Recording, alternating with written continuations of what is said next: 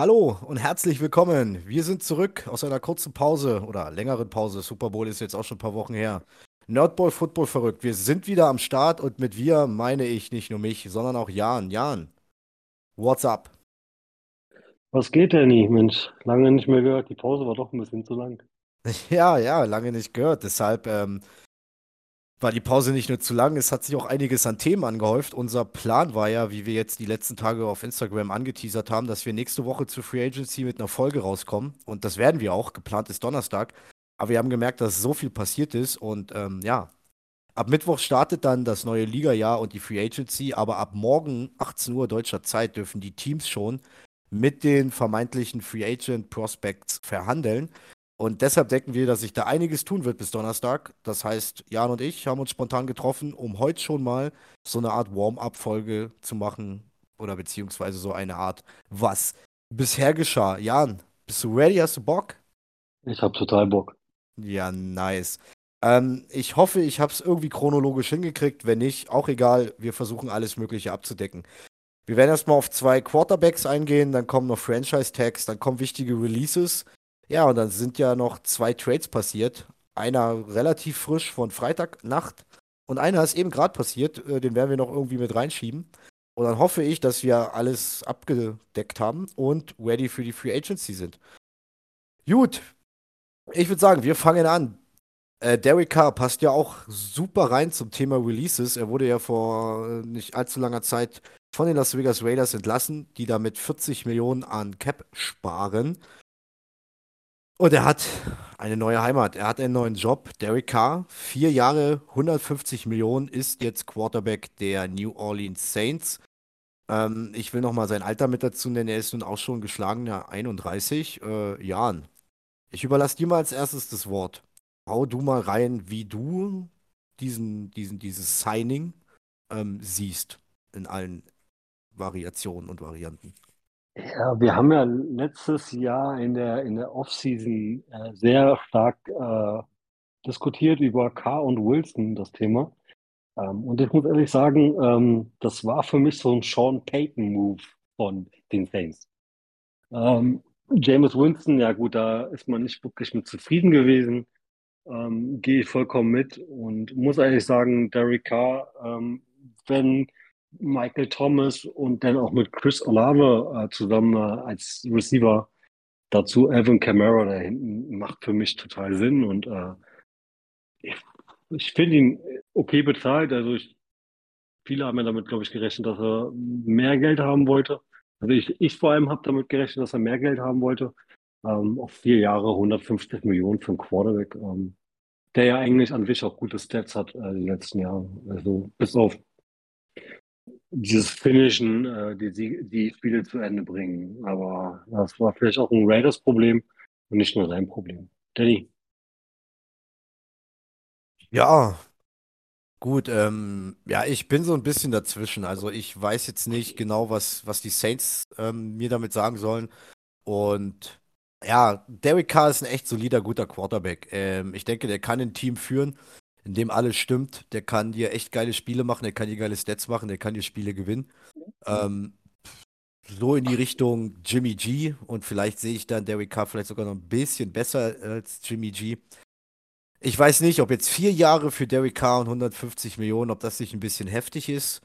Aber soweit ich mich da belesen habe, genaue Zahlen habe ich nicht, ähm, soll es nach zwei Jahren ein relativ gutes Potential Out für die Saints geben, dass man da nicht auf allzu viel toten Money sitzen bleibt. Und jetzt ist halt die Frage, bei den Saints muss man sich die Frage stellen, was genau ist jetzt der Plan? So wirklich Rebuild wollen sie nicht, was ja okay ist, aber sie schieben, irgendwann muss er ja kommen. Sie schieben es immer weiter hinaus, hinaus, hinaus. Ähm, klar, die Weapons sind da. Prinzipiell safe ist nur Chris Olavi, weil Michael Thomas ist ja auch noch nicht raus, ob er wirklich ein Saints bleibt. Alvin Kamara steht noch vom vorletzten Jahr eine Strafe aus, die sie ihm letztes Jahr nicht gegeben haben, weil da schon das neue Jahr irgendwie angefangen hat. Es kann sein, dass Camara auch noch eine saftige Strafe bekommt und äh, eine Weile fehlen wird. Also die Editions kannst du dann erstmal so nicht mit einbringen. Am Ende muss man sagen, ist Derek Carr der erste Quarterback in einer, Confer äh, in einer Division der NFC South. Äh, der erste neue Quarterback. So. Wir haben vier Teams, alle vier Teams werden die Quarterback-Position neu besetzen.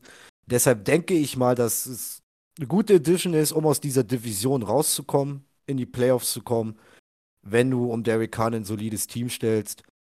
Aber für einen ganz großen Wurf, also ja, es ist jetzt, ah, wie soll ich sagen, Derek Carr ist jetzt für mich kein Move, der sagt, der mir das Gefühl gibt, yo, New Orleans geht jetzt nochmal all in. Das denke ich nicht. Ich denke, die werden jetzt noch ein, zwei Jahre solide spielen und irgendwann mal sich klar werden müssen, dass irgendwie ein Rebuild ansteht. Ja, hast du dazu noch was, Jan? Nö, eigentlich nicht. Gut, dann hätten wir das, ist ja auch schon ziemlich lange her, also was heißt lange her, im Vergleich zu dem, wie gerade die News hier reinschallern, ist es schon eine Weile her.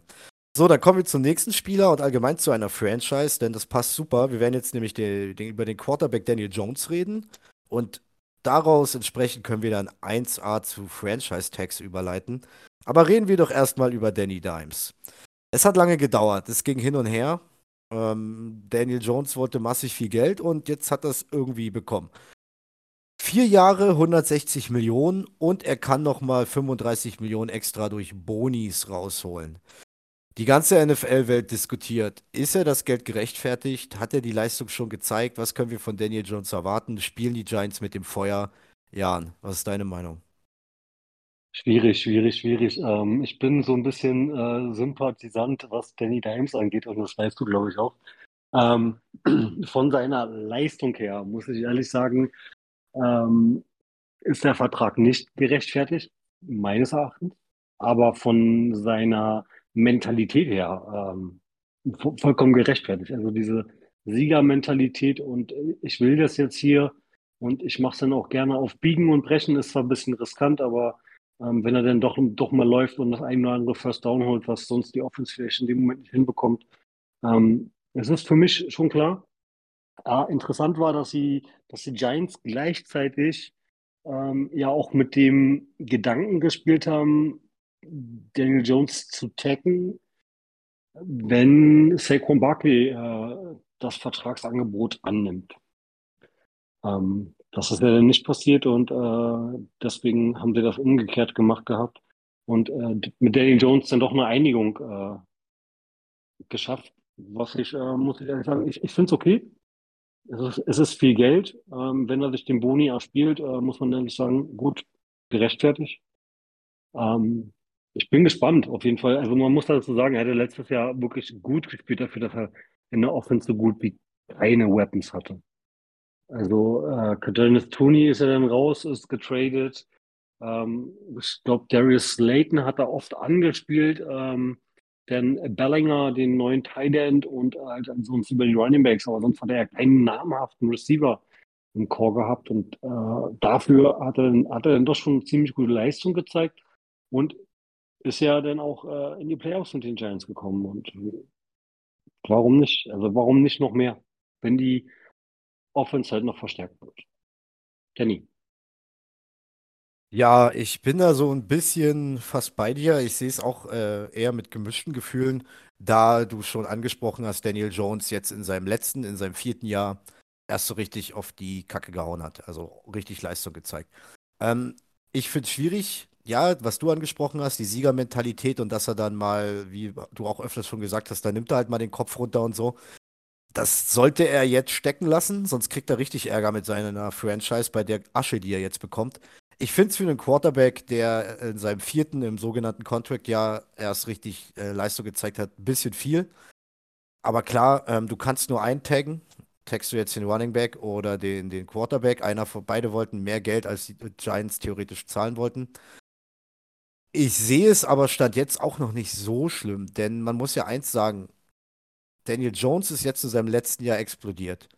Sie haben jetzt in diesem Jahr das erste Jahr unter Head Coach Brian Dable gespielt, in seinem Rookie-Jahr, also quasi als Rookie-Head Coach. Vorher war er nur Assist oder Coordinator. Ähm, und das war schon richtig geil. Ich denke, mit Brian Dable, dem Coaching-Staff und jetzt noch ein paar anständigen Weapons, könnte sich das auszahlen. Ich denke, ich habe das Gefühl, Brian Dable ist ein guter Quarterback-Whisperer. So ein, so ein, so ein, ja, Quarterback-Flüsterer. Er hat, ähm, na, Josh Allen zu dem mitgemacht, was er jetzt ist. Der war ja auch von vielen belächelt, als man ihn gedraftet hat. Ja, jetzt kein Vergleich zwischen Daniel Jones und Josh Allen, ja, versteht mich nicht falsch. Aber die, die Person, Brian Dable, hat es schon geschafft, einen Elite-Quarterback zu formen. Das, und mit Daniel Jones hat er jetzt Ansätze gezeigt, dass es auch möglich ist. Und deshalb denke ich mir, ja, wir müssen schauen, war das nur heiße Luft und Brezelstaub letztes Jahr oder ist es das Gesamtpaket, dass Daniel Jones doch was wirklich mehr im Tank hat als nur Durchschnitt und mit Brian Dable einfach richtig geil wird. Und ich denke, da sind die Chancen, da ist die Hoffnung, dahin wurde dieses Geld investiert. Und jetzt muss man halt einfach schauen, dass, das, dass sich das rentiert. Und ich denke, es ist definitiv möglich, aber man darf dann auch nicht schreien und weinen, äh, wenn es in die Hose geht und man Daniel Jones überbezahlt hat. Aber ich würde den Teufel noch nicht an die Wand malen. Oder Jan? Nee, sehe seh ich absolut genauso. Also sehe ich absolut genauso. Ähm, er hat ja oft bewiesen, dass er, dass er die Fähigkeit hat. Äh, gucken, ob er, ob er sie konstant ein ganzes Jahr durch, durch, durch zeigen kann. Ähm, aber wie gesagt, gibt dem Jungen noch ein paar Waffen dazu. Äh, einige Rookies kommen, sind dann jetzt auch im zweiten Jahr, gerade hier der Titan, der Bellinger, ähm, hat er dann auch schon des Öfteren gezeigt, ähm, dass er was drauf hat. Ähm, lass den mal noch richtig reinkommen und vielleicht noch einen echt guten Receiver verstärken oder wie jetzt gerade erst einer der Free Agents ähm, sich holen als Receiver, so ein, so ein Go-To-Guy, so, ein, so, eine, so eine safe Waffe. Ähm, und dann könnte das auch für die Giants ganz anders aussehen. Auf jeden Fall, auf jeden Fall. Und Giants war jetzt genau das richtige Wort von dir. Wir haben es schon angesprochen. Wir gehen jetzt rüber zu den Franchise-Tags, die, bis, äh, die passiert sind. Und da haben wir uns so mit für die wichtigsten entschieden. Und wie du gerade sagtest, Giants, bleiben wir bei den Giants. Sie haben dann dafür, nachdem sie Daniel Jones teuer bezahlt haben, Saquon Barkley getaggt.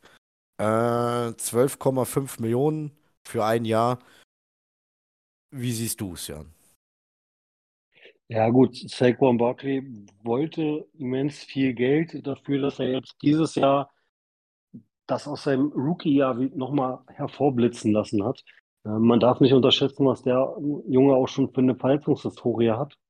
Ähm, wenn er dann mal ausfällt, dann fällt er doch schon länger aus und äh, ein Workhouse, was andauernd belastet ist, ist halt die Verletzungsgefahr ziemlich hoch. Zumal ja auch er den Non-Exclusive Franchise Tag bekommen hat. Das heißt, ähm, er darf rein theoretisch mit anderen Teams verhandeln. Danach haben die Giants, wenn ein Angebot vorliegt, Zeit äh, zu erhöhen, das Angebot. Falls nicht, würden ja den Giants auch zwei First Overall Picks zustehen als Kompensation. Die Frage ist, ob das für einen Running Back was das wert ist, der halt auch so eine Verletzungshistorie hat ähm, zweifle ich noch ein bisschen dran. Aber ich bin guter Dinge. Er hat echt viel Leistung gezeigt und auch wieder seine Moves, die man noch vom College her kannte. Alleine, was der Mann für Beine hat. Ähm, echt krass. Ich bin der festen Überzeugung, wenn der jetzt mit dieses Jahr mit Danny Dimes nochmal zeigt, so richtig, dass er es drauf hat und äh, dass er seine Verletzung vielleicht so ein bisschen mehr oder weniger in den Begriff bekommt, kann ich mir gut vorstellen, dass er auch einen ordentlichen Vertrag bei den Giants bekommt. Nach seinem Tank. Gut, gut, ja, ähm, ich sehe es ähnlich. Also ich finde es gut, ihn in Anführungsstrichen nur zu taggen. Er hat im letzten Jahr echt, echt Leistung gezeigt. Er war mit in der Liste von Comeback Player of the Year, zumindest bei uns war er weit oben. Ähm, und ich finde es gut, den Running Back jetzt. Die Geschichte hat gezeigt, dass es keinen Sinn macht, Running Backs teuer zu bezahlen. Gerade Saquon, der enorm injury-prone ist. Ähm, ja, ich glaube, man merkt es auch in der NFL, die haben keine Lust mehr, die großen Deals wie für einen Sieg Elliott oder so rauszuschmeißen, denn wir haben es auch in der letzten Saison gesehen, wie schnell das geht, dass sich gerade auf der Running Back Position Leute die Kreuzbänder oder sonst was reißen. Gerade auch junge Running Backs, wenn du überlegst, Javonte ja. Williams, Brees Hall, das sind noch alles junge Burschen, die jetzt schon injury prone in ihre NFL-Karriere starten. Da willst du auf der Position nicht so viel Geld ausgeben, zumal du auch oft, oft ähm, adäquaten Ersatz in der Free Agency beziehungsweise in späten Runden des Drafts bekommst, wo einfach ein solider Running Back in einem gut geführten Team mit einer guten Line, mit einem guten Scheme einfach auch Elite aussehen kann. Saquon hat sein letztes Jahr genutzt. Sie haben ihm den Franchise Tag gegeben. Er wird, denke ich, wenn er nur annähernd an die Leistung rankommt, auch dann wieder von sich sprechen machen, neuer Vertrag oder wie geht's weiter. Aber dazu kannst du dann auch erstmal nur die Daumen drücken, dass er gesund durchkommt. Und hier denke ich, haben die Giants alles richtig gemacht. Ja. So, Dan, du hast gerade schon von so gewissen Sachen wie Non-Exclusive, Franchise-Tags und sowas geredet. Dann kommen wir jetzt zu einer Person, wo es, glaube ich, am spannendsten ist, dass sie den, nicht nur den Franchise-Tag, sondern den Non-Exclusive Franchise-Tag bekommen haben. Und zwar Star Quarterback, ehemals MVP Lamar Jackson von den Baltimore Ravens wird nur getaggt, nicht mit dem Exclusive, mit dem Non-Exclusive. Der macht, der bringt ihm 32,4 Millionen circa diese Saison. Und du hast schon angesprochen, es kann sein, dass er nicht zwangsläufig diese Saison für die Ravens startet, Jan. Ja, ähm, das ist eine interessante Personalie, muss man ehrlich sagen, weil für einen Quarterback mit, mit, mit seiner Leistung, mit seiner Leistung und die Erfahrung, die er jetzt auch schon mitbringt, würden einige sagen, hey, zwei First Rounder ist ja nicht viel. Aber ich glaube, die Ravens machen einen richtig feinen Move. Sie haben ihm Anfang der letzten Saison viele Angebote gemacht, äh, wo sie nicht auf, aufeinander gekommen sind. Und dann kam halt in der Season wieder das übliche Lamar Jackson-Problem. Er läuft zu viel. Also er läuft wirklich zu viel. Er verletzt sich halt dabei auch. Und das ist das Problem, was, was Lamar Jackson hat. Er, er fehlt zu oft um zu zeigen, ey, ich kann hier ein ganzes Team quer, also komplett durch die Saison leaden. Ähm, das macht er nicht. Dann hast du einen, einen Huntley, der ihn super gut vertritt. vertritt. Ähm, und dadurch, denke ich mal, haben die Ravens sich dafür entschieden, dass was kommt. Wir geben dir jetzt den Non-Inclusive. Exclusive, du kannst gerne mit anderen Teams verhandeln. Du bist ein guter Quarterback. Aber wir gucken auch erstmal, was uns für Angebote auf dem liegen. Und wenn sie sich sagen, hey komm, nee, ziehen wir nicht mit mit dem Angebot, hey, so what, wir kriegen zwei First-Round-Picks und haben auch noch Handler auf der Bank zu sitzen. Also, also meines Erachtens finde ich, das ist ein sehr smarter Move von den Ravens, ähm, Lamar zu zeigen, jetzt liegt es an dir zu beweisen, ob du diesen dicken Vertrag wert bist, den wir dir nach dem Tag geben könnten, oder ob du die Season wieder wirklich nur zur Hälfte spielen kannst, dann immer verletzt bist. NFL ist nun mal einfach ein Business, NFL ist ein knallhartes Business. Und wenn du halt schon so verletzungsanfällig bist, dann kriegst du keinen 250 Millionen Dollar Vertrag. Das ist, steht nun mal außer Frage. Du hast es gerade selber angesprochen mit den Running Backs, mit den Dual Threat Quarterbacks ist es nicht anders. Sie verletzen sich zu oft, sie fallen zu oft aus und du brauchst Minimum einen Quarterback, der dir solide die Spiele verwalten kann. Und das kann Lamar nicht, wenn er nicht da ist. Danny. Ja, ja, also ich finde es auch ähm, einen sehr spannenden Move der Baltimore Ravens. Ähm, ist wahrscheinlich in erster Linie dem geschuldet, dass man sich nicht annähern konnte, was einen Vertrag anbelangt. Was wahrscheinlich auch daran liegt, nicht, dass äh, Lamar jetzt zu viel will oder zu viel fordert, sondern weil halt eben, wie du es erklärt hast, die Ravens wahrscheinlich ein bisschen Angst haben, Lamar Jackson jetzt äh, überzubezahlen, ihm das zu geben, was er will. Aber nicht wissen, wie, ähm, ja, wie fit ist er wirklich, ähm, inwieweit ist er der Quarterback? Viele sagen ja, mh, hm, mit dem Arm ist nicht so und bla. Ich muss sagen, ich finde seine Wurfstärke gar nicht so schlecht. Ich finde einfach, die Ravens haben kaum in Waffen investiert und damit rede ich von Receivern. Ähm, wen soll er denn anspielen? Außer seine drei Titans und nur davon ist einer Elite mit äh, Mark Andrews. Und ja, ähm, ich finde den Move jetzt auch nicht schlecht. Die Frage ist halt eben, wer ist so desperate, dass er zwei First Round, also der sich zu trauen, zwei First Rounder für Lamar auszugeben. Also prinzipiell vom reinen Blatt Papier her ist er zwei First Rounder wert, wenn du ihn haben willst. Lamar Jackson nochmal in seiner Prime zu bekommen, kann nur jedem Team gut tun.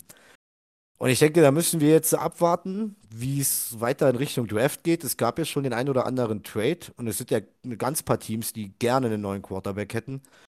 Und ich denke, umso näher wir den Draft kommen und sehen, welche Teams da nach vorne gehen, um den vermeintlichen neuen Quarterback zu finden, werden dann wahrscheinlich die Teams, die da auf der Strecke geblieben sind, anfangen, sich dann über Leute wie Lama Jackson oder eventuell, wenn da noch jemand in der Free Agency ist, Gedanken zu machen. Bis dahin wird Lamar Jackson für garantierte 32 Millionen in Baltimore spielen. Und die, die kommende Saison und dann, ja, geht die ganze Chose wieder von vorne los. Und dann ist halt die Sache, rasiert er, dann wird Baltimore bezahlen müssen, aber das steht erstmal auf einem anderen Blatt Papier. Gut, da hätten wir Lamar durch, dann kommen wir zum nächsten, ist auch ein Running Back, ehemals First Round Running Back, äh, Josh Jacobs. Hatte man auch nicht die Fünft-Jahr-Option gezogen. Er war jetzt in seinem Contract Year und wie ist es meistens im Contract Year? Die Spieler rasieren.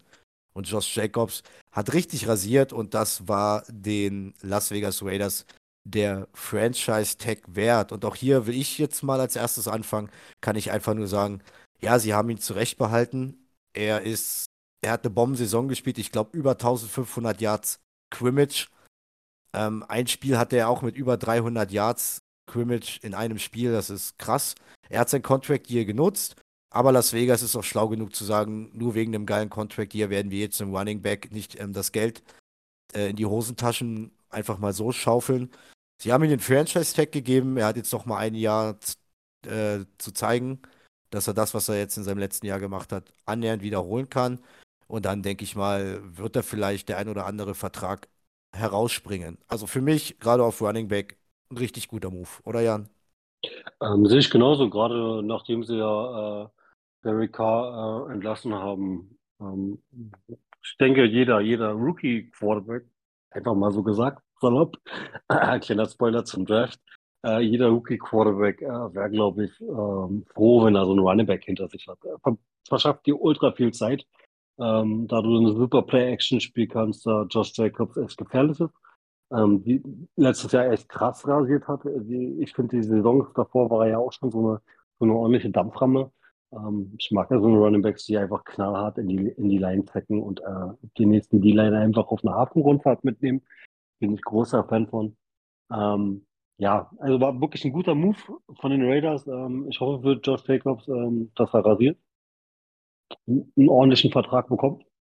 Aber wie du selber schon davor angesprochen hattest, ähm, ja, Running Backs teuer bezahlen. Kommen wir doch einfach zum nächsten Team, wo sie es wieder, also wo sie es nicht machen.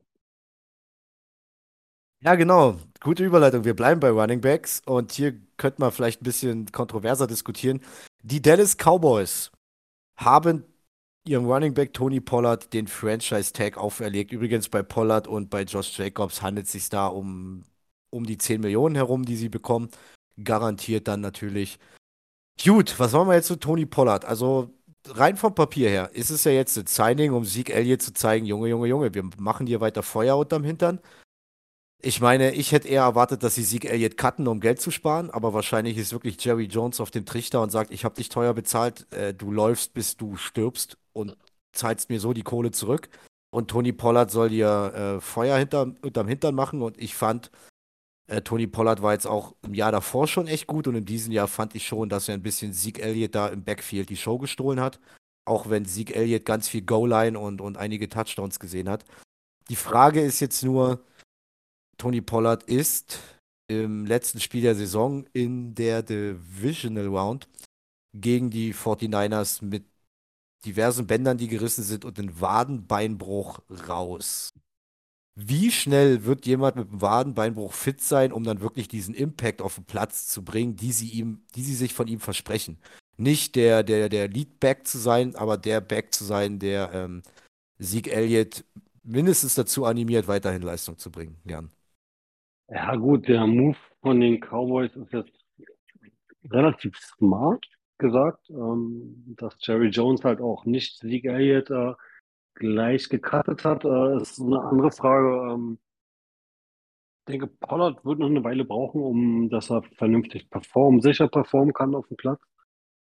Wird meines Erachtens, also das ist auch meine These und Theorie für, für die Saison, ähm, dieses Jahr wird das schaffen in der Season, wenn er wieder fit wird, ähm, Sieg Elliott komplett den Rang abzulaufen.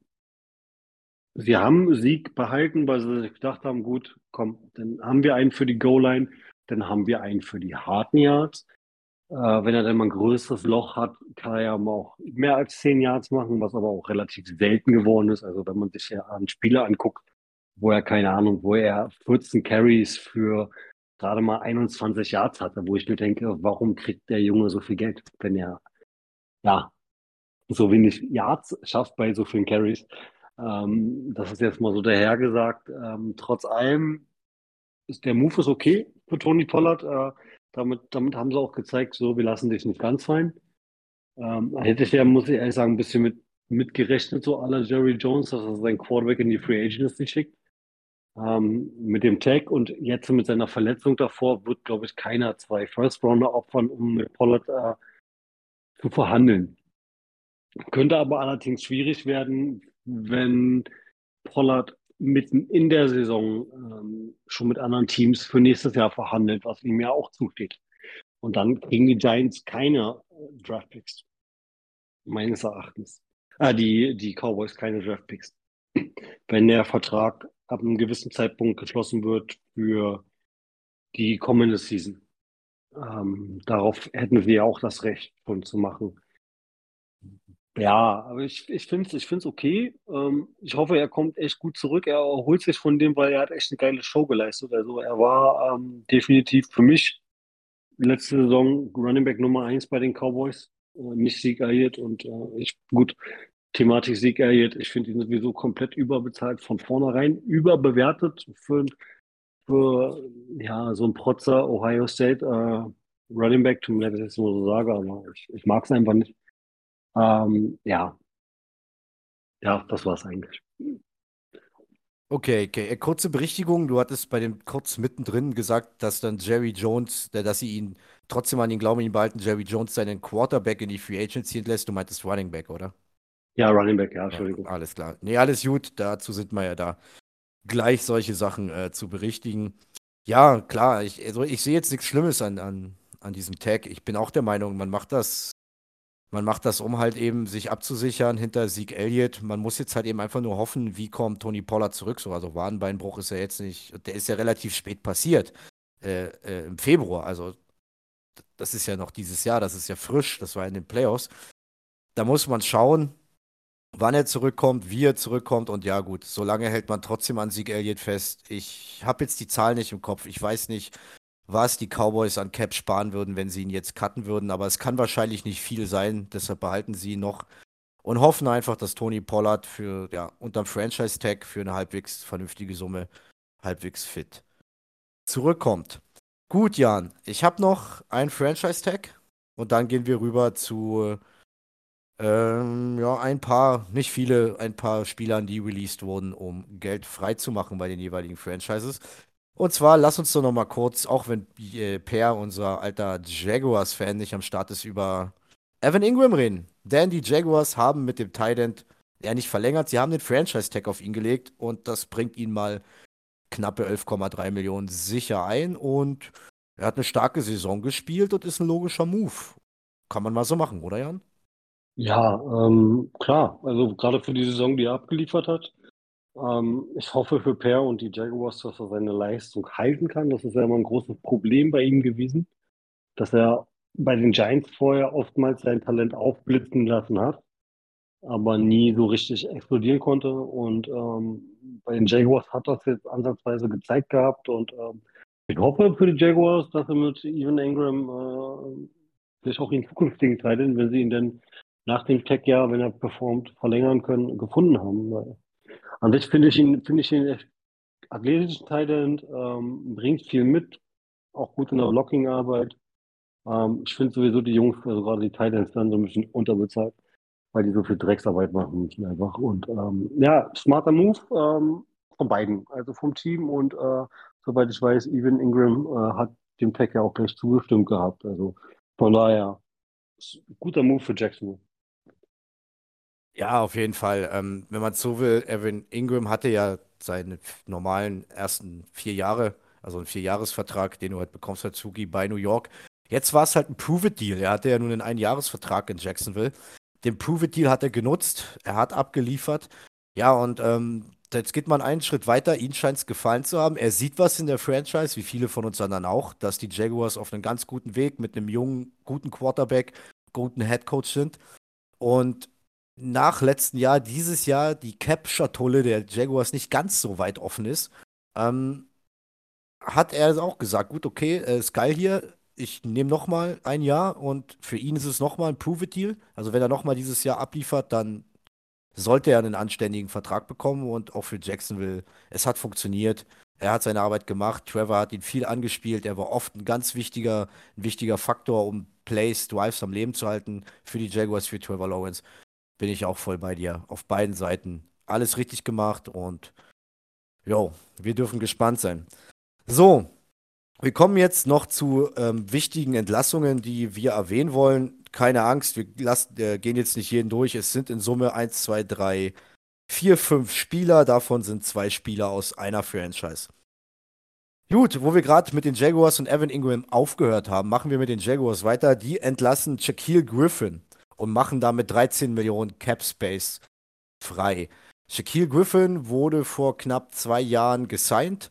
Ähm, quasi im Jahr, im ersten Jahr von Urban Meyer. Man hat ihm viel Geld gegeben. In meinen Augen damals schon für einen Cornerback, der in Seattle äh, nur solide mit ein paar Flashes gespielt hat. Also er hatte seine Flashes, aber war sonst nur solid. Hat man ihm teuer bezahlt für seine Verhältnisse und das Geld hat er nicht zurückgezahlt. Im ersten Jahr nicht und im letzten Jahr schon gar nicht. Da war er auch die Hälfte der Saison verletzt. Für mich ein super, ja, was heißt ein super, ein logischer Move, den Jacksonville machen muss, um ein bisschen Cap zu generieren. Jan. Ja, da gibt es genug andere Cornerbacks, die äh, das Geld wert wären. Ähm, von daher finde ich vollkommen logisch. Ähm, ich habe es auch zu dem Zeitpunkt nicht verstanden, dass der Junge so viel Geld bekommt. Ähm, nee, also hat auch seine Leistung in, in Jacksonville nicht mal annähernd. Also hatte da auch nicht wirklich die Flashes. Im Gegenteil, ich kann mich daran erinnern, dass er da teilweise mehr so Slapstick-Einlagen gemacht hat und äh, Hafenrundfahrten mitgemacht hat. Ähm, ja, der Move, den Move, den die Jacksonville Jaguars da gemacht haben, kann ich nachvollziehen. Sollen sie einen anderen im, im Backfield ein bisschen besser bezahlen und ja. Alright, so, dann kommen wir zum nächsten und wir kommen zum aktuellen Champion, ähm, zu den Kansas City Chiefs. Die entlassen ein, eine vermeintliche Säule der Defense, einen vermeintlichen Leistungsträger? Fragezeichen. Und zwar geht es um Pass-Rusher Frank Clark. Damit machen die Chiefs 21 Millionen an Cap frei. Ich denke, das ist wichtiges Money, um weiter einen kompetitiven Kader um Patrick Mahomes zu halten.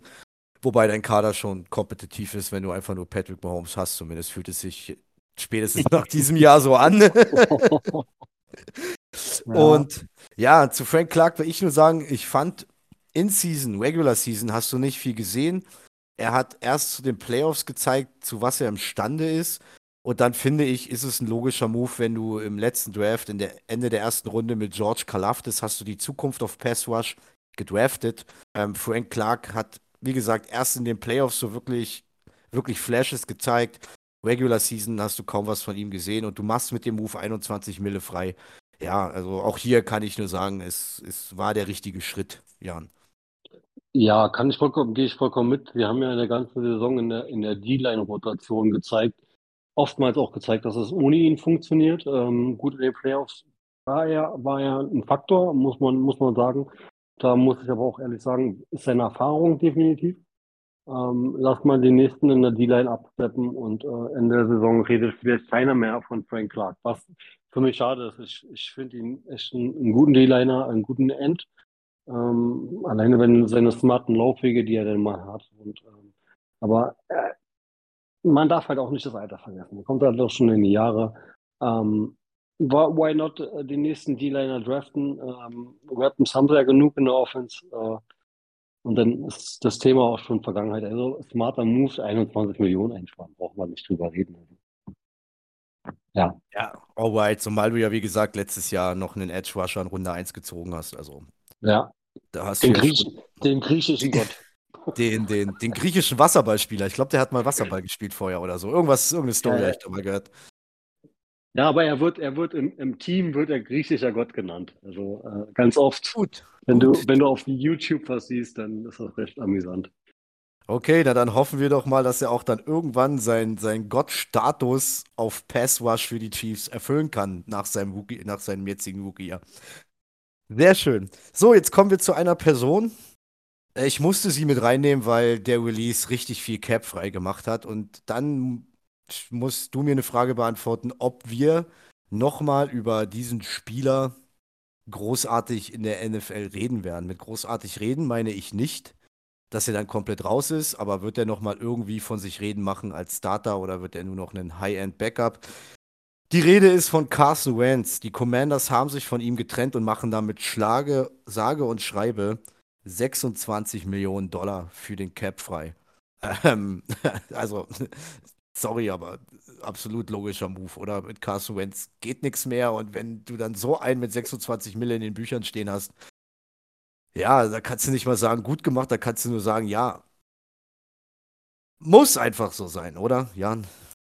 Ähm, definitiv. Ich frage mich sowieso, warum sie ihm so viel Geld bezahlt haben, nachdem sie ihn aus Indianapolis geholt hatten äh, oder übernommen haben. Ähm, ah, sch schwierig, schwierig. Ähm, er hätte, er hätte mehr verdient gehabt, ähm, wenn er nicht so, so seine, seine, seine derben, derben Schattenmomente hätte.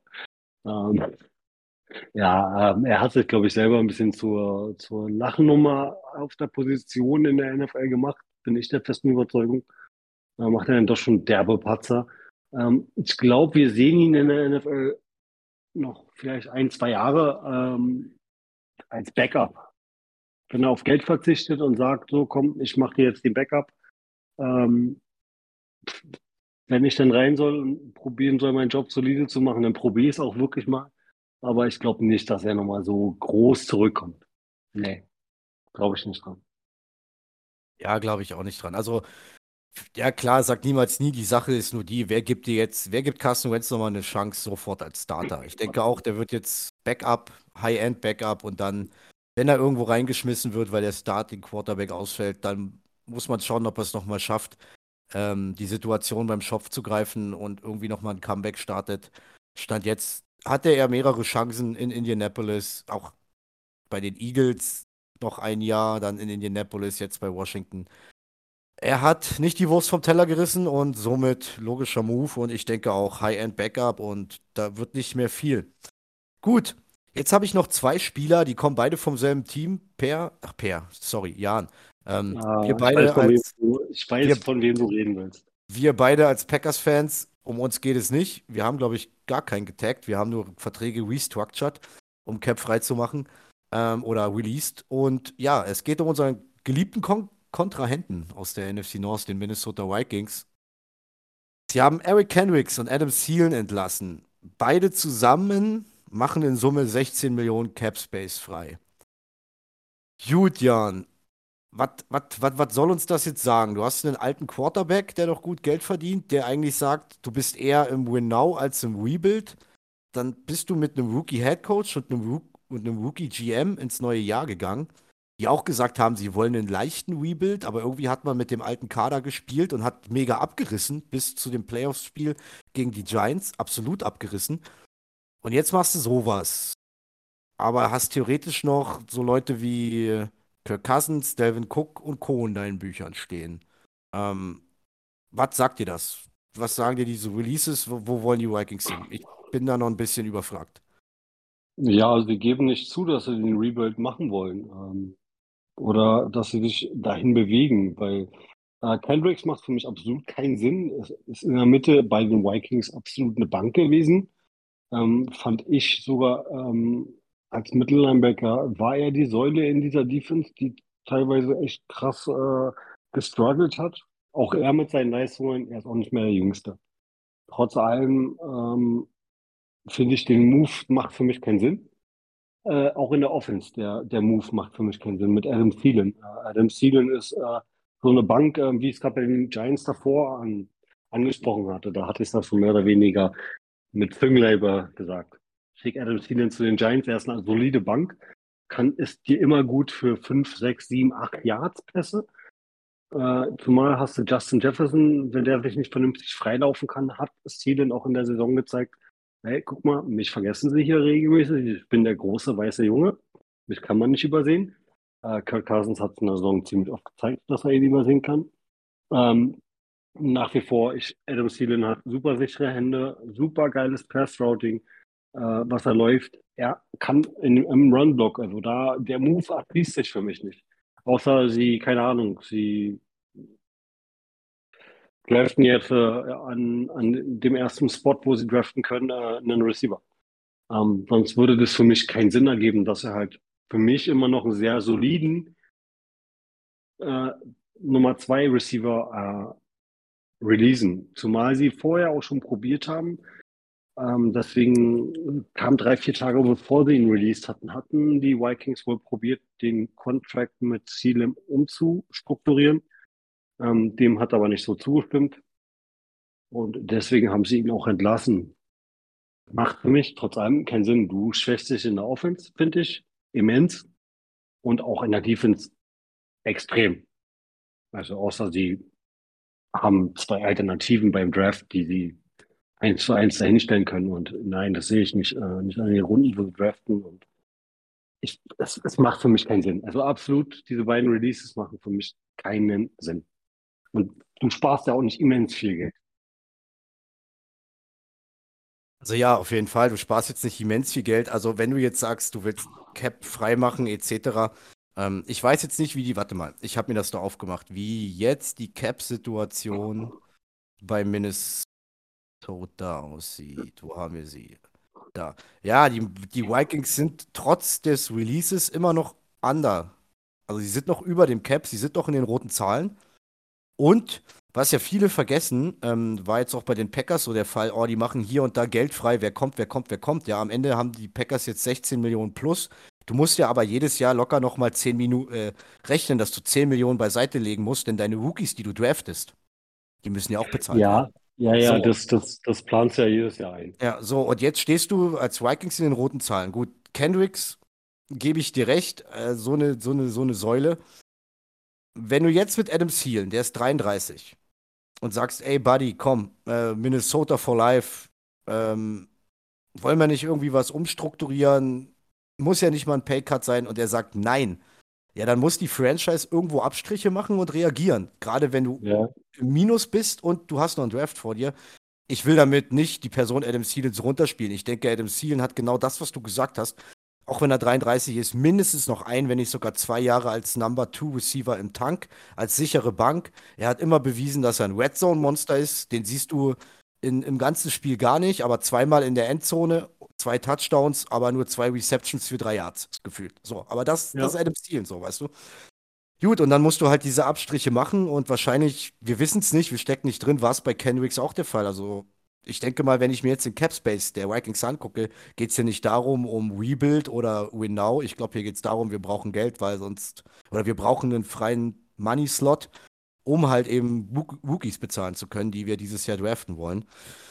Und dann muss es leider Bauernopfer geben. Wahrscheinlich waren es dann die beiden, die verschmerzbarer waren. Ich meine, Kate of Wide Receiver KJ Osborne war jetzt letztes Jahr auch ein bisschen im Kommen hinter ja. Justin Jefferson. Vielleicht hat man sich dann gedacht, okay, der Adam, der will nicht. Dann müssen wir den sauren Apfel beißen. Er muss den sauren Apfel beißen. Und ja, warum jetzt Kendricks? Ich weiß nicht, ich glaube, Kendricks ist auch schon über der 30, oder? Ja, ja, der ist über 30. Und du ah, hast ja noch, in der Offense hast du noch als Alternativen hast du noch Parkinson und Irv Smith Jr. Ja, ja, also, genau, ähm, siehst du, siehst du. Deshalb, ich denke mal, da geht es einfach darum, irgendwo mit aller Macht über den Cap zu kommen. Adam Thielen wollte nicht mitspielen, dann muss er halt gehen. Leider, also der ist ja wirklich so eine, so eine Amerika-Cinderella-Story und Vikings, Vikings till dead, also Vikings bis Viking bis zum Tod wahrscheinlich und seine mhm. ganze Geschichte ist ja schon geil, auch wenn, wenn sie in lila geschrieben ist, muss man das, muss man das so hinnehmen. Gut, ich denke, da geht es einfach nur darum, schwarze Zahlen zu schreiben, um ähm, keine Strafe zu kassieren, weil man unterm Cap ist und ja, im Draft ja. ähm, seine neuen Schützlinge bezahlen zu können. Das definitiv. Gut, dann hätten wir auch das durch. Das waren jetzt in meinen Augen so die wichtigsten. Jetzt ist äh, die Frage, Jan, hast du irgendeinen Tag oder irgendeinen Release, den ich vergessen habe, wo du sagst, über den willst du jetzt unbedingt nochmal reden? Naja, wir könnten über einen Release reden und den Trade, äh, aber das wäre eine komische Überleitung. Ähm, Byron Jones haben sie ja in, in Miami äh, gecuttet. Ja, na gut, die Überleitung mhm. wäre eigentlich, wär eigentlich ganz gut. Also Byron Jones, Cornerback, wurde entlassen. Ja. Top-Überleitung. Und jetzt darfst Dafür du mal, jetzt darfst du mal einleiten. Vor, sage ich mal nicht, einer Stunde, eineinhalb Stunden ist ein Trade passiert, Jan. Und den stellst du uns jetzt vor. Ja, und zwar der ultimative Shutdown-Cornerback, würde ich sagen. Äh, die Dolphins haben für Jalen Ramsey getradet. Ähm, macht für mich absolut Sinn. Win-Now-Modus. Geld haben sie vorher freigemacht mit Byron Jones Entlassung. Ähm, kommt auch relativ billig. Also sie geben Hunter, Hunter Long den Tight End ab und einen Third-Round-Pick. Äh, das für so einen Elite-Cornerback. Gut, er bringt einen dicken Vertrag mit sich mit. Ähm, hat jetzt letzte Saison bei den Rams, wie so einige in der Defense, nicht ganz so performt. Aber ähm, ja, Florida-Wetter. Man darf nicht vergessen, wo er vorher gespielt hat. Er hat jahrelang in Florida gespielt. Vorher äh, ist ein State, brauchen wir nicht drüber reden. Vorher bei den Jacksonville Jaguars. Äh, kommt zurück nach Florida. Ich glaube, die Sonne wird ihm gut tun und äh, er kann da ein bisschen sein Maul beim Training aufreißen mit Tyreek Hill. Der freut sich auch schon auf die Trainings. Hat er kurz danach via Twitter veröffentlicht. Fand ich ganz lustig. Ja, Danny, wie siehst du das? Also zu dem Sonnenschein und alles, was er jetzt in Miami, Florida wieder hat, ist ja nicht so, dass in Los Angeles gar keine Sonne scheint. Also da war es ja jetzt auch nicht gerade schlecht vom Wetter her. Aber am Ende, ja, am Ende ist es, ist es von Miami ein All-In-Move. Das können wir auch noch erwähnen. Sie haben bei Tour Tagovailoa die Fifth-Year-Option gezogen. Das heißt, sie gehen verhältnismäßig günstig mit ihrem jungen Quarterback nochmal ein Jahr, anstatt ihm teuer zu bezahlen. Und das heißt, sie nutzen jetzt das Fenster, einen halbwegs günstiger, junger, vielversprechender Quarterback. Ich finde, das Team drumherum ist da. Das haben sie. Jetzt haben sie noch in der Defense was dazugelegt. Sie haben, ja gut, über Draft-Picks brauchen wir dann jetzt nicht reden. Den First Runner haben sie ja sowieso nicht. Ähm, es ist ein All-In-Move und ich finde den Trade in Summe auch super fair, weil sie nehmen das ganze Money, den ganzen Vertrag, den Jalen Ramsey noch von den Rams bekommen hat, das nehmen sie mit. Und das ist ordentlich Asche. Ich glaube, Per hatte es geschrieben, wir reden da noch von, von, von vier Jahren und über 50 Mille kann das sein, Jan? Hast du das noch im Kopf? Äh, ja, ja, so, vier so Jahre, vier Jahre 55 Mille. Und dann logisch, logisch, dass du dann, ähm, ähm, na, kein, kein First oder Second One darüber schickst, dann sagst du als Miami hier, wir nehmen den mit seiner Kohle, ihr habt die Kohle nicht mehr in euren Büchern stehen. Und hier gibt es noch einen Drittrunden-Pick und äh, gut, einen First Runner hätte es ja eh nicht gegeben. Und äh, ja, Hunter Long dazu. Alright, das sagt uns das über Miami aus. Und bei den Rams sieht es dann doch schon so ein bisschen still und leise nach Umbruch aus. Also man hat ja auch äh, mit Bobby Wagner nicht verlängert. Ähm, da ist jetzt die Frage, inwieweit gehen die jetzt noch mal all in mit Sean McVay, aber ich denke, da warten wir jetzt noch die nächste Zeit ab und das ist dann spätestens im August, wenn wir in unsere äh, Division Previews und Rankings gehen, dann spätestens da Thema. Gut, Jan, Ja, wenn du ich, ich ja, glaube, ich glaube, ich glaube, die werden nächste Woche nochmal Thema. Also ich glaube, die, jetzt haben wir ja Cap, äh, gucken sie, Free Agent Markt, wer ist noch vorhanden, welche Moves können wir noch machen? Ähm, ja, ich glaube, von denen werden wir die nächsten Wochen noch einiges hören. also da, da bin ich bei dir. Ich denke auch, ich denke auch, dass die das jetzt nochmal anders investieren und ich glaube nicht, dass die jetzt auf einmal sagen, wir gehen jetzt äh, im Rebuild. Ich glaube, Los die Los Angeles Rams sehen sich noch locker mit den richtigen Editions im Win-Now-Modus. Gut, hätten wir den Trade durch und jetzt kommen wir, glaube ich, zum Blockbuster, oder? Jan, war das ein Blockbuster Freitagnacht? Ich finde schon. Ja, ja, ja. Er kam, er kam sehr plötzlich, ja. Er kam sehr plötzlich, aber es hat sich angebahnt und es ist eine geile Überleitung zu unserer letzten Folge nach dem äh, Super Bowl, bevor wir in die Pause sind. Da durfte ich ja noch mal fünf Minuten am Ende solo talken, weil ich ja nicht teilnehmen konnte. Und ich hatte die Bold Prediction, ne, richtig, ich wusste, die ist so ultra bold, aber ich wollte die unbedingt als, als Season-Abschluss bringen. Habe ich noch gesagt, die Bears werden den First Overall Pick nicht traden und einen Quarterback ziehen und Justin Fields eine lange Nase zeigen.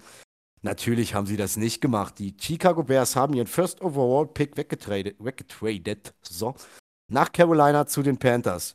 Die Panthers bekommen den First Overall 2023. Die Chicago Bears dafür bekommen den First Round Pick der Panthers dieses Jahr. Das ist quasi dann Pick 9.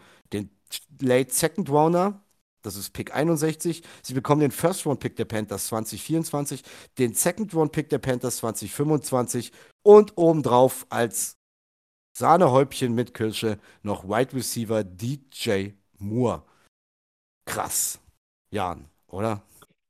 Ja, den, den musste man erst mal schlucken. Also ich habe da so ein paar Mal, paar Mal drüber gelesen und dachte mir, Alter, was, was, was haben die alles weggegeben? Was haben die alles weggegeben?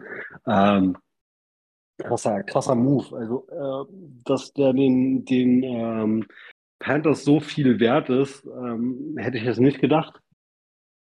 Ähm, bei mir stellt sich nur die Frage,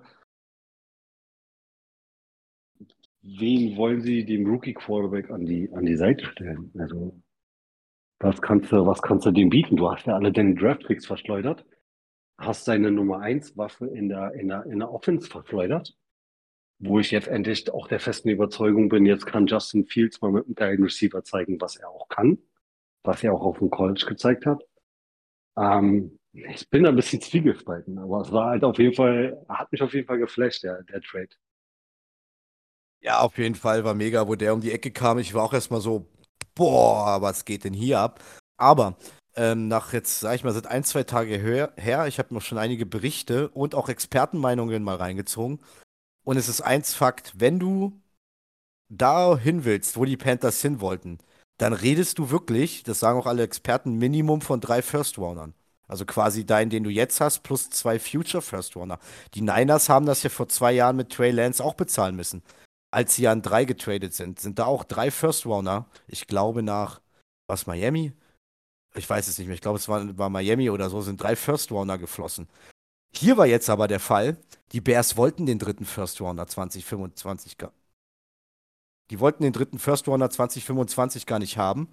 Ähm, die wollten von Anfang an DJ Moore und die Panthers wollten das nicht. Die Panthers wollten aber unbedingt den First Overall der Bears und die Bears haben gesagt, okay, ihr kriegt den aber nur, wenn DJ Moore im Paket ist. Dafür verzichten wir auf den dritten First Rounder.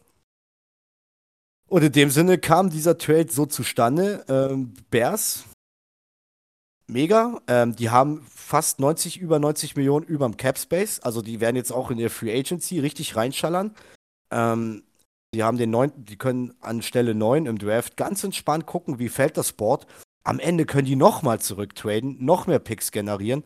Denn ich finde, sie können jetzt ganz easy gucken. Ähm, ich habe mich schon mal mit zum Beispiel mit der ähm, äh, O-Line und Offense-Tackle-Klasse auseinandergesetzt. Das ist jetzt nicht so wie letztes Jahr. Also da sind nicht so viele dabei, wo man sagt, sollte man in den ersten zehn Picks nehmen. Also da kann es sein, dass du später auch noch einen guten O-Liner kriegst, was die Bears definitiv brauchen. Ähm, ja, und mit DJ Moore finde ich, sie haben jetzt, Stand jetzt auf dem Papier, Jan, also berichtige mich da, ähm, haben sie auf dem Papier jetzt mit DJ Moore als Nummer 1 Receiver einen richtig geilen Receiving Korb. Denn du hast Daniel Mooney. Daniel Mooney hat es leider nicht geschafft, die Nummer 1 Rolle auszufüllen. Aber als mhm. Allen Robinson noch da war, war Daniel Mooney eine Top Nummer 2. Und jetzt hast du noch Gadget-Player und den ganz soliden Nummer 3 Receiver Chase Claypool, den du dir erst Mitte der Saison von den Bears geholt hast. Also ich denke, das könnte richtig sexy werden auf Receiver bei den Bears. Ja, allgemein, du hast, guck mal, du hast, du hast noch, äh, du hast einen Montgomery im Backfield. Du hast Na, Montgomery Cole ist, glaube ich, noch nicht raus, ob es da weitergeht, vertragstechnisch. Okay, aber gut, sonst hättest du noch Khalil Herbert, was jetzt auch ja. nicht schlecht ist. Und du hast Cole Komet. Ja, Cole Komet, also, der auch äh, jung ist. Ja, also völlig solide und äh, den, den, die, die Verstärkung, muss ich ehrlich sagen, tut in der Division weh. Also ja, offens, ja. Offens, offenstechnisch, also tut, tut schon weh. Tut schon weh, aber gut, äh, trotzdem, da muss ja ein bisschen Roster-Building rein, aber ich denke mal, die Bears werden ja. schon, die werden jetzt auch in der Free Agency richtig saftig zuschlagen. Die werden schon besser spielen und eine andere Hausnummer in der NFC North sein. Und ich denke mal, wenn man das Team richtig zusammenschweißt, dann gnade uns allen Gott, spätestens nächstes Jahr.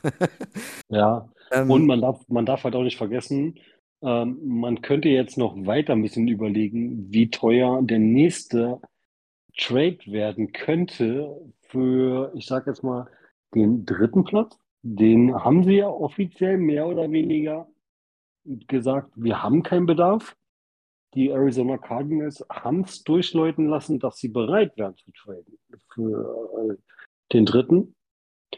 Und da bin ich mal gespannt, was da noch passiert. Also wie gesagt, die Faustregel, so wie ich es gelesen habe, ist, wenn du da so weit hoch willst, dann musst du schon mit bei drei First Roundern anfangen. Die, wie, wie gesagt, die Niners haben es ja vor zwei Jahren schon vorgelegt, mit so einem Kapital da nach vorne zu gehen. Wir dürfen ja. gespannt sein. Ich denke, da wird noch im Draft einiges passieren. Ich denke auch bei Chicago bin ich mir statt jetzt auch noch nicht sicher, ob sie an der neuen bleiben. Wenn da für die nichts dabei ist oder wenn da nur noch Spieler dabei sind, wo sie sagen, die kriegen wir auch später, generieren die da noch mehr Picks. Ja, und jetzt kommen wir mal noch zu Carolina. Die haben wir jetzt ein bisschen unterschlagen. Du meintest, sie haben ja gar nichts mehr. Ähm, das ist nicht so richtig. Sie haben den First Overall, logischerweise. Und Ja, den Pick 61, den sie weggegeben haben. Das ist der Second Round Pick von den Niners, den sie für McCaffrey gekriegt haben. Also sie haben ah, noch, okay. sie haben noch ihren eigenen Early Second Rounder dieses Jahr. So ganz ist es nicht. Also sie haben dieses Jahr noch solide Picks. Da kann auch was gehen. Aber jetzt ist eins Fakt. So einen Move machst du nur für wen? Für den neuen Franchise Quarterback. Ja. Und da, da brodelt ja jetzt die Küche und alles. Alle laufen heiß, alle mocken wie verrückt. Ich, ich hatte schon meinen Favoriten. Mittlerweile habe ich gar keinen Favoriten mehr, denn ich habe ganz außer Acht gelassen, es ist ein ganz neues Front Office. Frank Reich ist Head Coach. Was für ein Quarterback will Frank, Frank Reich haben? Ich muss mich dann auch nochmal noch mal in Ruhe spätestens für unser Ja, Draft-Spiel äh, hinsetzen und analysieren, ja, welcher Quarterback in Frage kommt.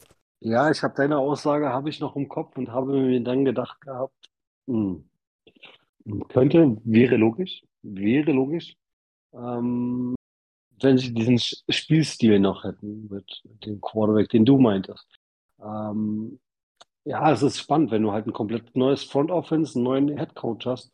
Ähm, ah, diesen krassen Freak-Athlet oder halt dir einen, einen, äh, ja, einen Single-Caller richtig zu holen. Äh, Das ist halt schwierig.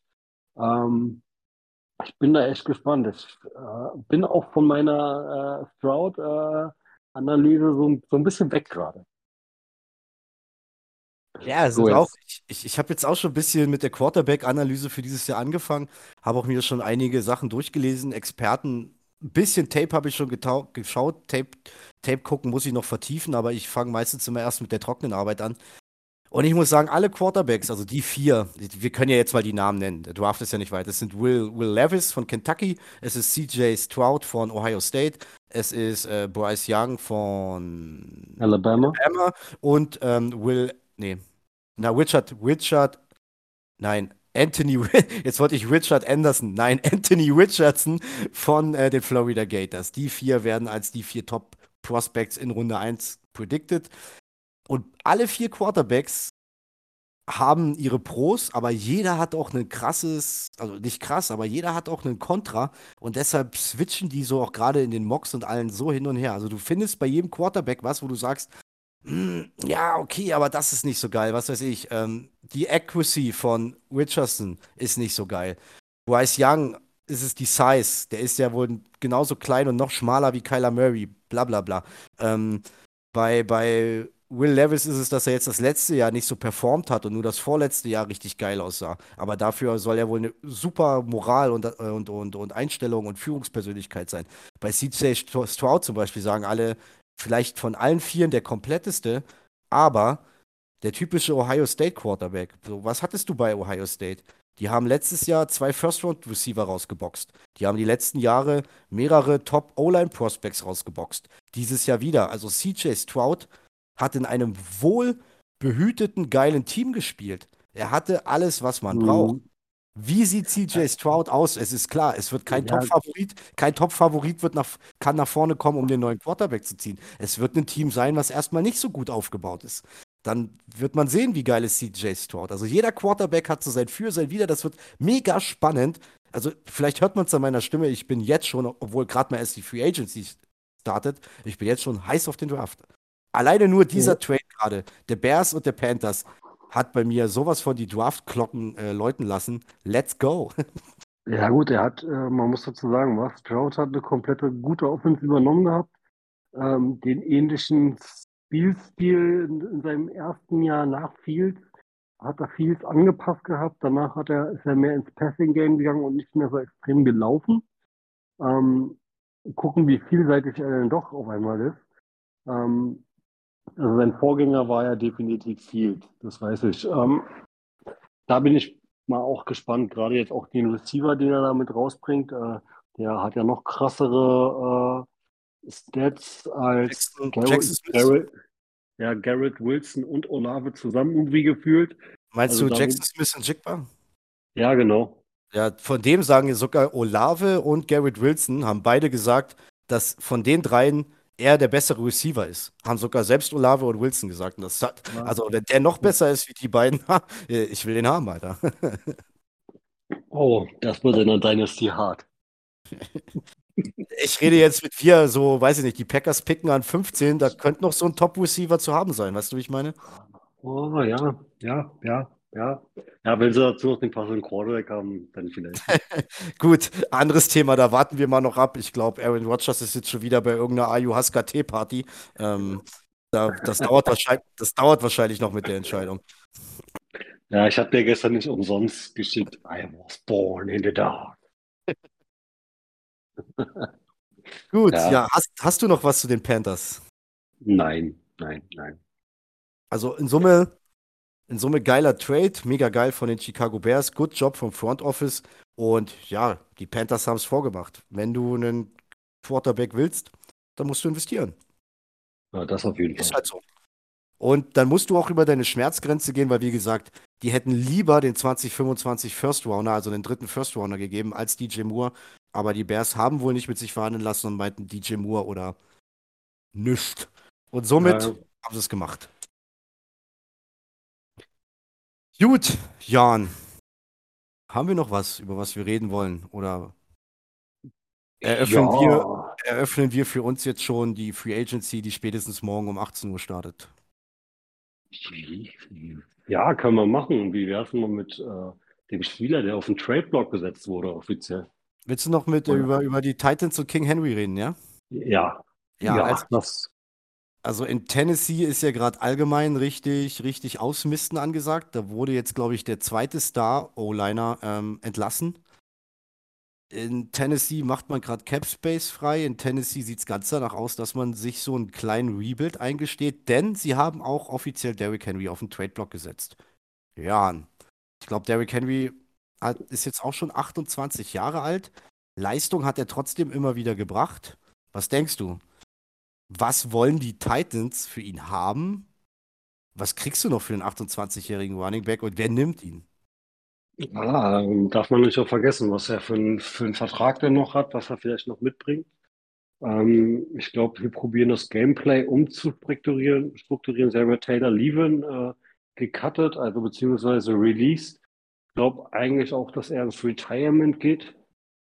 Ähm, hatte da so einige kuriose Videos drüber gesehen gehabt, äh, dass der Owner beziehungsweise der Coach äh, seine, seine Pads und so in, in Tüten äh, vor seiner Tür abgeliefert hat.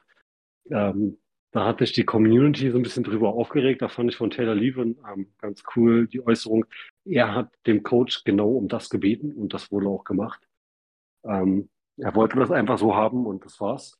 Ähm, ja, wenn du deine O-Line umstrukturierst, also Taylor Levin darf man auch nicht vergessen, war ein, war ein mehr, mehrmaliger Pro Bowl-Tackle.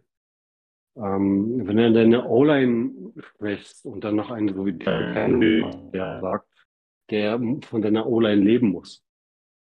Bin ich auch der festen Überzeugung, vielleicht hat ja auch Henry gesagt, von wegen, komm Leute, dann setzt mich auf den Trade-Block. Wenn ihr hier heute, wenn ihr hier Rebuild machen wollt.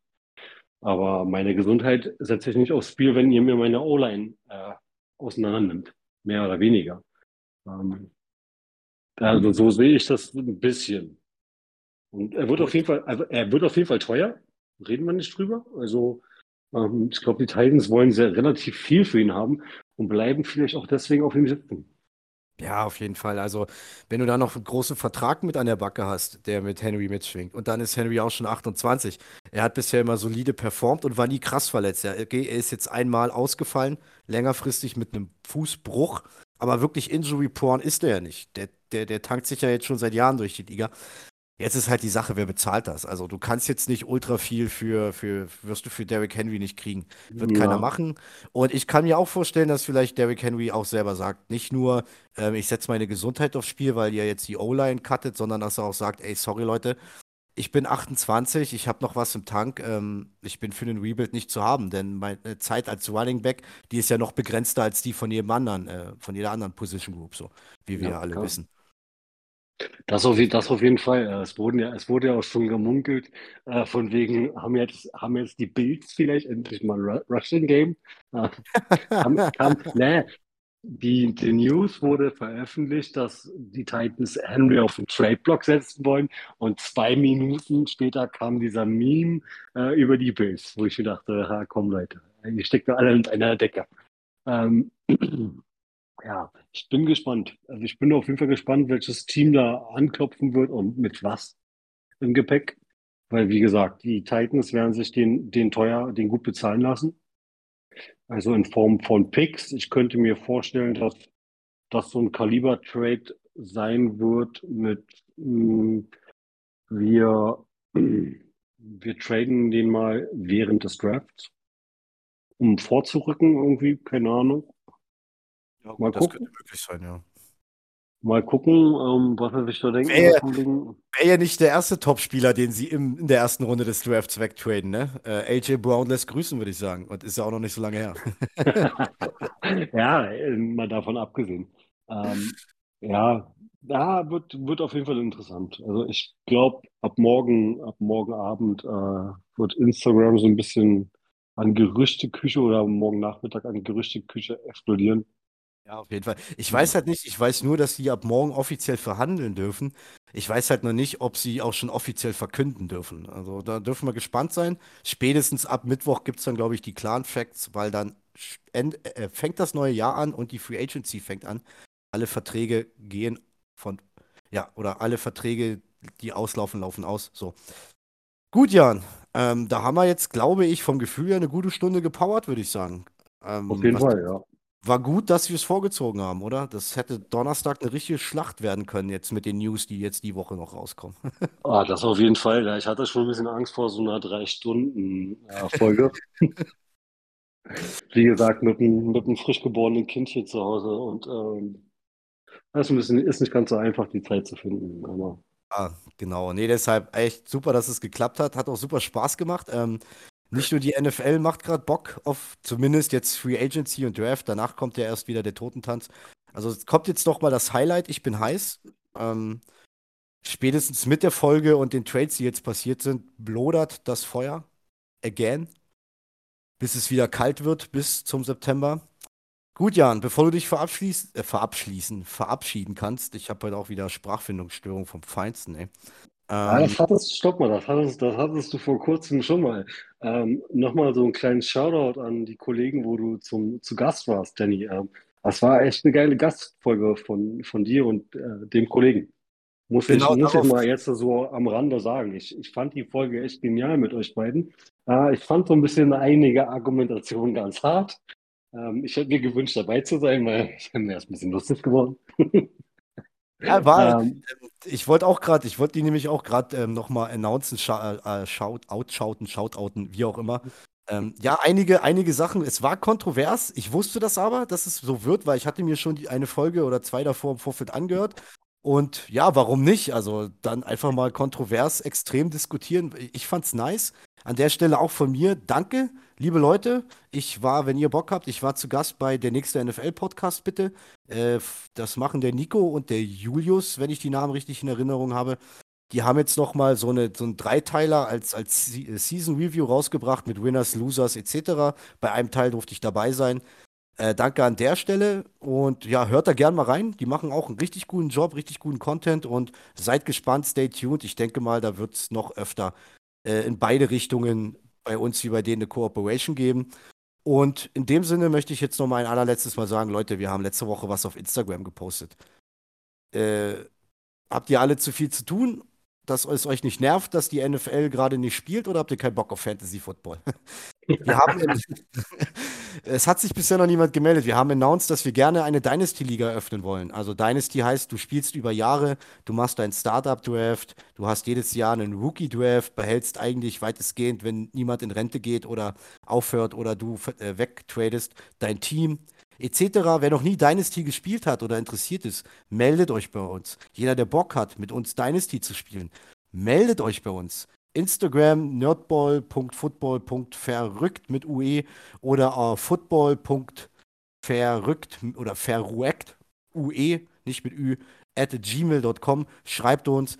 Auch für die erfahrenen Hasen, die gerne erstmal wissen wollen, wie das Roster, wie das Scoring etc. ist, schreibt uns. Wir hätten mega Bock. Wir haben mega Bock auf Fantasy Football. Ähm, wir haben mega Bock allgemein ähm, auf Dynasty Football. Unsere erste eigene Dynasty wird es dann. Und das könnte noch so ein bisschen Spaß geben, schon mal dann, wenn die richtig langweilige Zeit losgeht. Also Leute, stay tuned. Das war unser kleiner Warm-up zur Free Agency. Am Donnerstag nehmen wir dann auf. Und da sollte dann schon die erste sogenannte, die Free Agency geht ja immer in so Wellen, die erste große Welle, sollte das schon mitten in ihrem Peak sein. Da greifen wir dann an. Also Donnerstag und vor allem Donnerstag, zumindest ist es so geplant, in voller Stärke, im Dreierpack. Jan, Per, ich. Gut, somit hat das neue Jahr begonnen. Somit hat unsere Staffel 4 auch begonnen. Es bleibt übrigens bis September dabei. Wir haben keinen festen Plan. Wir nehmen unregelmäßig auf. So wie die Feste fallen, so feiern wir sie. Und in dem Sinne, Leute, Donnerstag fällt schon mal das nächste Fest, was wir feiern werden. Haut da rein, bleibt gesund, gehabt euch wohl. Jan, ich danke dir und du hast das letzte Wort. Ich, danke dir, dass ich weiterhin dabei sein darf. Ähm, Jungs, genießt, genießt, die neue, genießt die neue Vorbereitung für die Season, genießt die Free Agency. Ein bisschen Herzklopfen haben wir schon gehabt. Das wird nur weitergehen, glaubt mir.